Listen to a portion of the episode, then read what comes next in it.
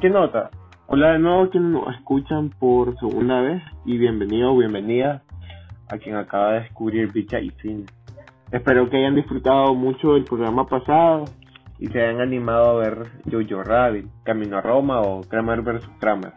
La vez pasada les dije que me escribieran a mis redes sociales si tenían comentarios y eso y luego me di cuenta que en ningún momento le dije cuáles eran las que yo utilizaba como para esto. Que en Twitter pues me pueden encontrar como arroba Ernesto Vamos, eh, vamos como lo diría Balboni. Y en Instagram pues me pueden encontrar como Valle Ernesto. Eh, voy a ver si en un par de semanas pues ya le hago el Instagram pues, al podcast y le dedicamos contenido específico. Nada, bueno, algunos y algunas ya saben cómo es la jugada este es un espacio semanal en el que hablo de películas en cartelera, independiente o clásica, mientras bebo bicha. Eso es en resumen. Durante esta semana recibí un par de mensajes sobre la estructura de este podcast y la verdad es que me alegra mucho que hayan tenido el chance de escucharlo y se sientan en confianza también de acercarse y comentármelo. Tengo unas como, no sé, como unas 10 recomendaciones que ustedes me hicieron para ver en estos días y le estoy echando un ojo y la mitad del otro pues cuando tengo el chance del pegue. Y pues obviamente este tipo de cosas le dan ganas pues a uno de hacer el podcast de mejor forma y que ustedes también lo disfruten más. Sin nada más que agregar pues vamos a la carga. La película de las que les quiero hablar esta semana ha sido una de las últimas que he visto en estos días dudo mucho que vengan las salas de cine de acá, pero y de ahí, o sea, si, si no la proyecta y si no hablamos de ella, es mucho más difícil que alguien llegue a darse cuenta que este tipo de cine existe y que en la mayoría de los casos vale la pena verlo. La película El Faro y es la nueva película de Robert Eggers, a quien algunos recuerdan porque hace un par de años debutó como director con La Bruja. Muchos han comentado que lo dejó cagando en bolsa. Yo no la he visto por el momento y, he escuchado muy buenos comentarios, así que la tengo en mi lista. Este maje Eggers un director y guionista que viene después de la escena teatral de Nueva York. Y justamente antes de dar el salto a la industria fílmica, se encargaba del diseño de producción de obras dramatúrgicas pues, en, su ciudad.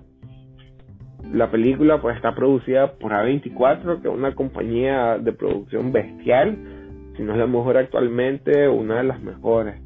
Y justo le comentaba a un brother que, que había visto el podcast, que si a mí me pregunta alguien si he visto una película mala, pero mala con M mayúscula, de ello, creo que ahorita no, no tengo una respuesta no se me viene pues ninguna cabeza.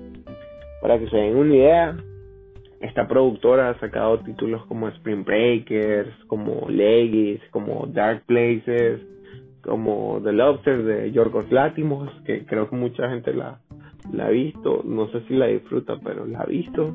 Moonlight, Lady Bird, el debut de, de director de Jonah Hill, Midnighties, Midsommar, The Witch, que ya le había mencionado, y Uncle James, que les prometo de verdad va a ser la próxima película que voy, a hablar pues, en el podcast.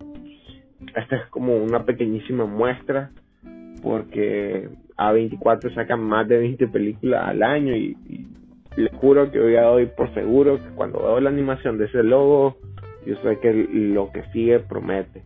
Así que, ojo, pestaña devolvámonos al faro. Esta película está ambientada en la última parte del siglo XIX, específicamente en 1890, y trata de dos guardafaros que son interpretados por William Defoe y por Robert Pattinson. Entonces, uno ya es un guardafaro veterano y el otro es un culo cagado, pues, un novato, pues. Y tienen que soportarse y cumplir sus labores durante un mes en una isla remota, inhabitada, en algún lugar frente a la costa de Nueva Inglaterra.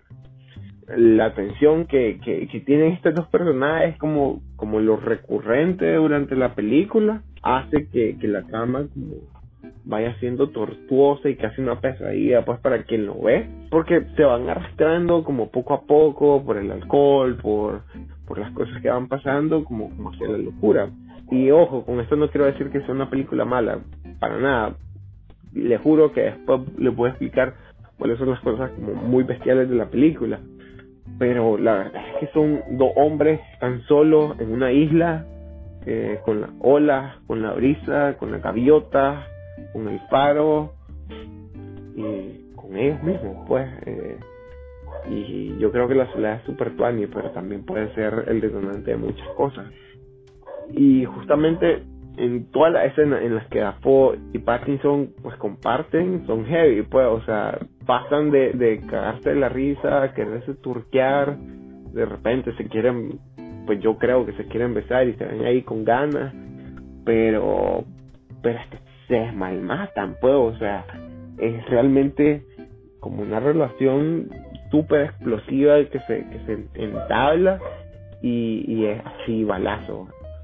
A mí me llamó mucho la atención cuando la vi como, como ese lenguaje como muy clásico, como muy como muy old school pues de, de representar la naturaleza y el espacio y el entorno a tal forma que, que, que recordé eh, obviamente el, el Iván de, de Tarkovsky, pues, pero también como, como eh, ese cine que influenció Tarkovsky, ese seguimiento largo de, de, de, de la acción y demás, que también obviamente ya luego cuando vas viendo la película también vas notando otras cosas, como por ejemplo este acercamiento como a la locura de, de Bergman en persona y la secuencia final, por ejemplo, que es un claro homenaje y, lindo, si se quiere, al Hitchcock de los pájaros. A mí en lo personal, a, a, nivel fotográfico, pues como les digo, me llamó mucho la atención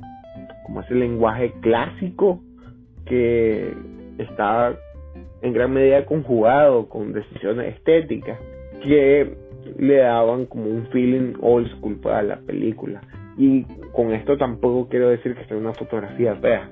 Más bien, o sea, reconozco y valoro mucho y celebro que esta película haya sido nominada como mejor eh, fotografía en los Oscars que acaban de pasar.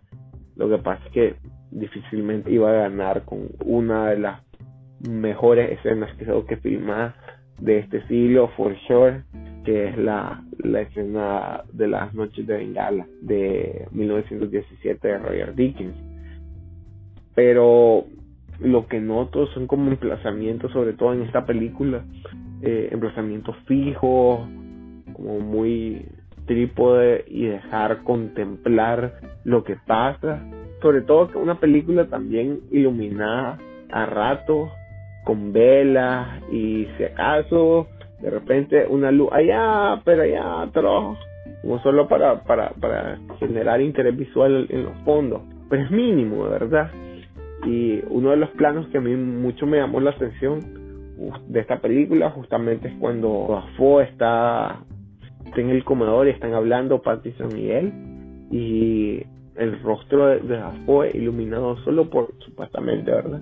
Por una vela, o sea, es espeluznante, ¿verdad? Porque su cara que además tiene con facciones como súper marcadas y muy pronunciadas, o sea, de verdad es, eh, es barroco, es, es, perturbador.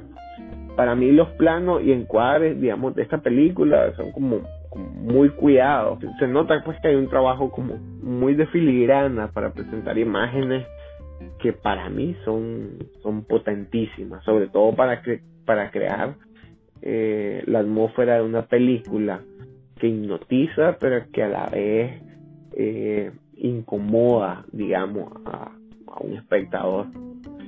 Lo que voy a institucionalizar ahora cuando hablo de la película de la semana son tres categorías y es qué fue lo bueno que vi, qué fue lo malo que vi, cuál es la secuencia con la que me quedo. Para mí lo bueno de la película evidentemente son las actuaciones de, de Afoy y de Pattinson porque de verdad, o sea, Dafoe la partió, pero, pero Dafoe tiene, no sé, décadas partiéndola. Y me parecería como, como, como llover sobre mojado, pues hablar sobre ese tema. más bien quiero hablar sobre, sobre Pattinson, porque justamente creo que la última vez que lo vi en una película fue, no sé, con Harry Potter o con, o con Crepúsculo, y seriamente, para mí, era un chele pasmado, pues, en esas películas. Y mentira, o sea, acá realmente estamos viendo un actorazo, y creo que me atrevo a decir que no sé si va a ser el mejor Batman que veamos, pero fijo va a ser un, muy buen papel. Ahora, sobre la fotografía, primero lo que les quiero comentar es que el director de fotos, Janine Blash, ya había trabajado con ella en La Bruja.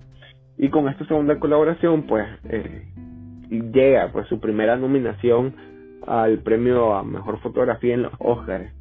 Como les digo, pues difícilmente iba a ganar, pero creo que está más que merecida la, nominación sobre todo porque cada decisión estética que Eger y que Blush tomaron ayudó a crear un ambiente que no solo transmitía una sensación de prisión, sino también de antigüedad. No solo en el, en el material, sino en, en la forma narrativa que hicieron. Cuando la vean, yo creo que lo primero que van a notar es que su aspecto es diferente a lo que estamos acostumbrados a ver mientras vemos películas como Once Upon a Time en Hollywood, que es de formato extenso, de un CinemaScope, es decir, 239 a 1, ahorita estamos viendo un cuadrado prácticamente, un 1.19. Y esto, yo sé que es como muy técnico, pero, pero este espectro a, lo que hace referencia es hace como esos primeros acercamientos de lo que era el cine, pues digamos, como, como esa, esa, añoranza por lo que se hacía y lo que eso significa, por un formato tan condensado, lo que termina siendo para un espectador, sobre todo de estos, de estos momentos, es generarle ansiedad y encierro. Y yo creo que el faro, sobre todo, brilla también por su textura y algo que hoy en día es difícil de, lograr, al menos orgánicamente con, la postproducción, creo yo. Fuera con una Panaflex Millennium XL y con lentes vintage, que en contacto con una película blanco y negro, double X de alto contraste, que del 60 casi, no se desarrolla, comenzó a crear como este grano grueso, lindo y que de repente está la sensación de que realmente está pintada las cosas mientras se mueven. Siempre está como esta cuestión de, de, si lo digital ha alcanzado como esa textura y yo creo que la respuesta es obvia, pues, y no va a alcanzar esta textura ni aunque le pasemos mil filtros. Y a mí me resultó como muy llamativo sobre todo ver el paro porque eh, esta película pues se une, ¿no? A, a un club como muy exclusivo de películas nominadas a mejor fotografía que en esta década han sido en blanco y negro. El año pasado teníamos dos, que justamente fue Cold War y Roma, pero en el 2015 teníamos Ida y ahí estamos pues. Son cuatro, son cuatro películas en blanco y negro que han sido nominadas en esta década y uno realmente se pone a, pensar, pues realmente el blanco y negro está muerto, realmente, realmente el filme está muerto. Obviamente lo digital pues está abriendo chances que son inmensos, no, no, no hay que dudarlo, pues 1917 no hubiese sido lo que fue sin lo práctico de la Alexa Mini. Y estas no son palabras mías, pues son palabras de Robert Dickens en, en entrevistas una cámara con tan buena imagen en un tamaño tan condensado ayudó a que fuese móvil, pues, fuese tan móvil como, como lo fue en esta película. O no fue, los rostros del irlandés no hubiesen sido tan moldeables como lo fueron, aunque a veces fueron, se veían falsos, pero sin los procesos de, de, postproducción y, y la captura de los rostros con cámaras digitales, posiblemente hubiéramos visto otra otra película. Pero realmente la textura del faro con los fines narrativos que tenía, realmente le benefició. Y justo cuando la vi, yo pensaba en una entrevista que la vi justamente en este documental de la semana pasada, Camino a Roma, de Alfonso Cuarón. Eh, él decía que él, cuando se enfrentó a este proyecto de Roma, él quería hacer una película sobre 1970, pero con la tecnología del 2017. En este caso, El Faro es un ejercicio, hacer una película muy de los años 20 a un siglo de distancia, lo cual, como les digo, es grato aplaudir. ¿Qué es lo malo de El Faro?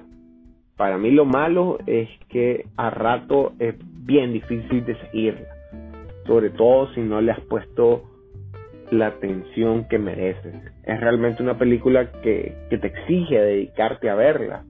Y durante la hora y pico, casi las dos horas que dura, si no le tienes paciencia, es amada. Otra cosa que considero que no está tan buena de, del faro es que hay un momento en la película en específico, una cuarta parte antes de que acabe, en la que se puede suponer qué va a pasar, pero pero eso te puede dejar pensando si realmente el guion de, del faro pudo haber sido mejor. Pero a ponernos como a, suponer eso, ya nos deja con otra película, pues, y no es la de Eger. Y no podemos ver esa película. Entonces, creo que el guion pudo haber sido mejor. ¿Cuál es la secuencia que con la que yo me quedo? Y yo creo que es cuando Pattinson agarra una gaviota y la esturca por puro aire bueno, digamos que no es por puro aire, pero, pero ahí van a ver, pues para mí la decisión estética de contárnosla como la cuenta es impactante, pero a la vez no te puedes mover. Y nada, en resumen, obviamente El Faro pues, una película no comercial y creo que tampoco quiere serlo. Aunque la tildan de terror, ese tipo de terror que te van a, venir y pegar un susto y no a dormir como en siete días nada que ver. O sea, él realmente lo que hizo fue crear lo que en México han tildado a algunas producciones como terror minimalista y para mí realmente lo que creó fue una pesadilla hermosa fotográficamente hablando pero pero realmente agotadora para un espectador. La recomendación de la semana no es precisamente una película ni tampoco es clásica. Luego del primer episodio les pedí a unos amigos que me sugirieran qué películas podía recomendarles, eh, ya sea clásica o, independientes, y que no fuera pues de este año. Y un amigo me tiró la parada de que fuera no. Y como a mí me cuadra, pues yo me presto. Mi recomendación de esta semana es que vean la trilogía del director chileno Pablo Larraín, Larraín, Larraín no, no, sé realmente cómo se pronuncia su apellido, que trata sobre la dictadura militar en Chile. Para mí Larraín es posiblemente el mejor director sudamericano hoy en día, capaz seguido por Sebastián Lelio y por Andrés Wood y obviamente el máster Fernando Meireles. Y nada, pues eh, la trilogía data del 2008 al 2012 y fue producida por la casa productora de, los hermanos Larraín, Paula Films, y esta la conforma Tony Manero, pues Morten y no. Esta trilogía lo que hace, pues como, como les digo, es recoger como una memoria en Chile en la que sus personajes a cierto punto enfrentan a su, a su realidad pero de tres maneras en específico, o le evaden, o la manipulan, o la vencen. Y si bien mi propuesta es que no la veas cronológicamente como fueron estrenadas, es más bien que la veas como los tres momentos que representan. Pues en un primer momento, post-mortem, que habla sobre el golpe de Chile, luego Tony Manero, que es la cotidianidad marginal de Santiago, y como alguien que es la caricatura de un personaje de una película quiere triunfar en el circo televisivo chileno y por último no que representa digamos los últimos momentos de la dictadura con la realización de la campaña del plebiscito de la franja del no una película súper optimista que a mí me gustó un montón porque eh, fue una película que a mí me ayudó como, como a saber que estudiando comunicación podía tener una salida laboral interesante y justamente un par de años después me dediqué a lo mismo que se dedica el protagonista. Créanme que estoy siendo súper injusto con, con estas películas resumiéndola en tan pocas palabras, pero no tengo más que decirles que las vean porque las van a disfrutar y las van a disfrutar un montón, créanme. Y bueno, esto fue el episodio 2 de Bicha y Cine. Eh, le agradezco de verdad por haberlo escuchado. Y si les gustó, eh, suscríbanse porque cada semana espero haya episodios nuevos. Y si quieren disfrutar este contenido pues de una mejor forma, estamos en las principales plataformas de podcast. Ahora nos puede escuchar en Anchor, en Spotify, en Apple Podcasts, en Breaker, en Google Podcasts y en Radio Public. Si rankea en 5 estrellas y deja un comentario tu Ani, pues va a ayudar a que otras personas les llegue este contenido. Y de verdad te lo agradezco de antemano. Nos vemos hasta la próxima. Chao.